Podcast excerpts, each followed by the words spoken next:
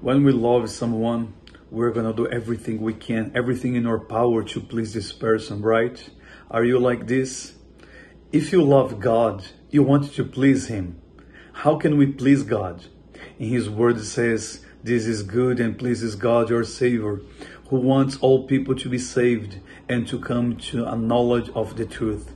Yes, if you want to please God, we need to share His Word. We need to tell for the world that He is the only Savior.